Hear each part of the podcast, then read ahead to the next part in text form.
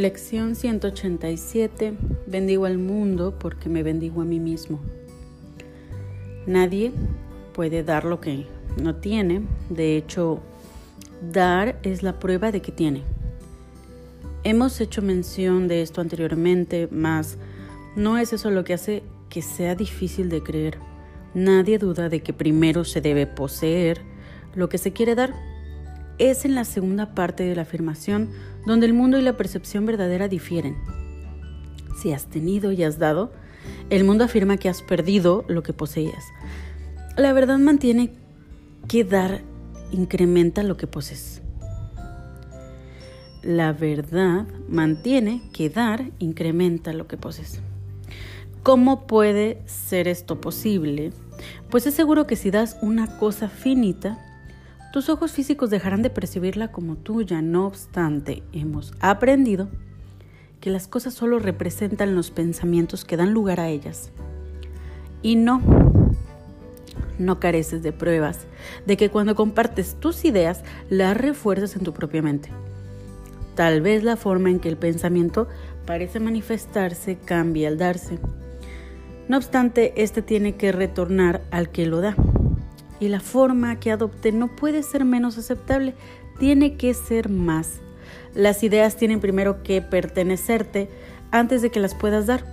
Y si las has de salvar al mundo, o si has de salvar al mundo, tienes que primero aceptar la aceptación. No, no aceptar aceptación, aceptar la salvación para ti mismo. Mas no creerás que ésta se ha consumado en ti hasta que no veas los milagros que les brinda a todos aquellos a quienes contemples.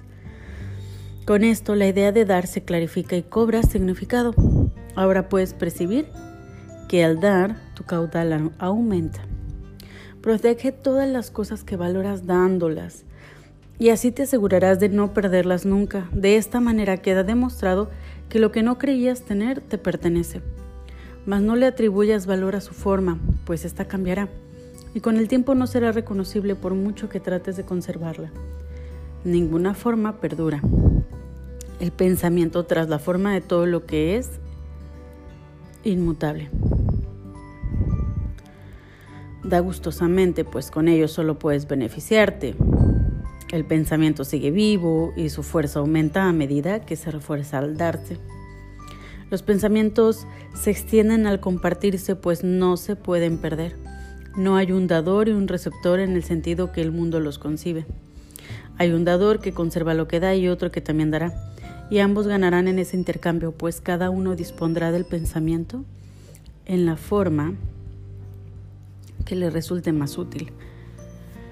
Lo que aparentemente pierde es algo, siempre es algo que valorará menos que aquello que con toda seguridad le será devuelto. Lo que aparentemente pierde es siempre algo que valorará menos que aquello que con toda seguridad le será devuelto. Nunca olvides que solo te das a ti mismo. El que entiende el significado de dar no puede por menos que reírse de la idea de sacrificio. Tampoco puede dejar de reconocer las múltiples formas en que éste se puede manifestar. Se ríe a sí mismo del dolor y de la pérdida, de la enfermedad y de la aflicción, de la pobreza, el hambre de la muerte. Reconoce que el sacrificio sigue siendo la única idea que yace tras todo esto. Y con su dulce risa, todo ello sana. Una vez que una ilusión se reconoce como tal, desaparece. Niégate a aceptar el sufrimiento y eliminarás el pensamiento de sufrimiento. Niégate a aceptar el sufrimiento y eliminarás el pensamiento de sufrimiento. Cuando decides ver todo sufrimiento como lo que es, tu bendición desciende sobre todo aquel que sufre. El pensamiento de sacrificio da lugar a todas las formas que el sufrimiento aparenta adoptar, mas el sacrificio es una idea tan demente que la cordura la descarta de inmediato. Nunca creas que puedes hacer sacrificio alguno. No hay cabida para el sacrificio en lo que tiene valor. Si surge tal pensamiento, su sola presencia demuestra que se ha cometido un error la cual es necesario corregir. Tu bendición lo corregirá. Habiéndosete dado a ti primero, ahora es tuya para que a tu vez la des. Ninguna forma de sacrificio o de sufrimiento puede prevalecer por mucho tiempo ante la faz de uno que se ha perdonado y bendecido a sí mismo. Las azucenas que tu hermano te ofrece se depositan ante tu altar junto a las que tú le ofreces a él. ¿Quién podría tener miedo de contemplar una santidad tan hermosa? La gran ilusión del temor a Dios queda reducida a nada ante la pureza que aquí has de contemplar. No tengas miedo de mirar. La bendición que has de contemplar eliminará todo pensamiento relativo a la forma y en su lugar dejará allí para siempre el regalo perfecto, el cual aumentará eternamente, será eternamente tuyo y eternamente ofrecido. Ahora somos uno en pensamiento, pues el miedo ha desaparecido. Y aquí ante el altar, a un solo Dios, a un solo Padre, a un solo Creador y a un solo pensamiento, nos alzamos juntos como el único Hijo de Dios, sin separarnos de aquel que es nuestra fuente, ni distanciándonos de los hermanos que forman parte de nuestro único ser, cuya inocencia nos ha unido a todos, cual uno solo. Nos alzamos en gloriosa bendición y damos tal como hemos recibido.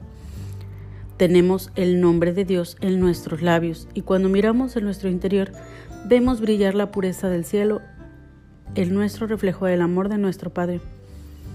Ahora somos bendecidos y ahora bendecimos al mundo.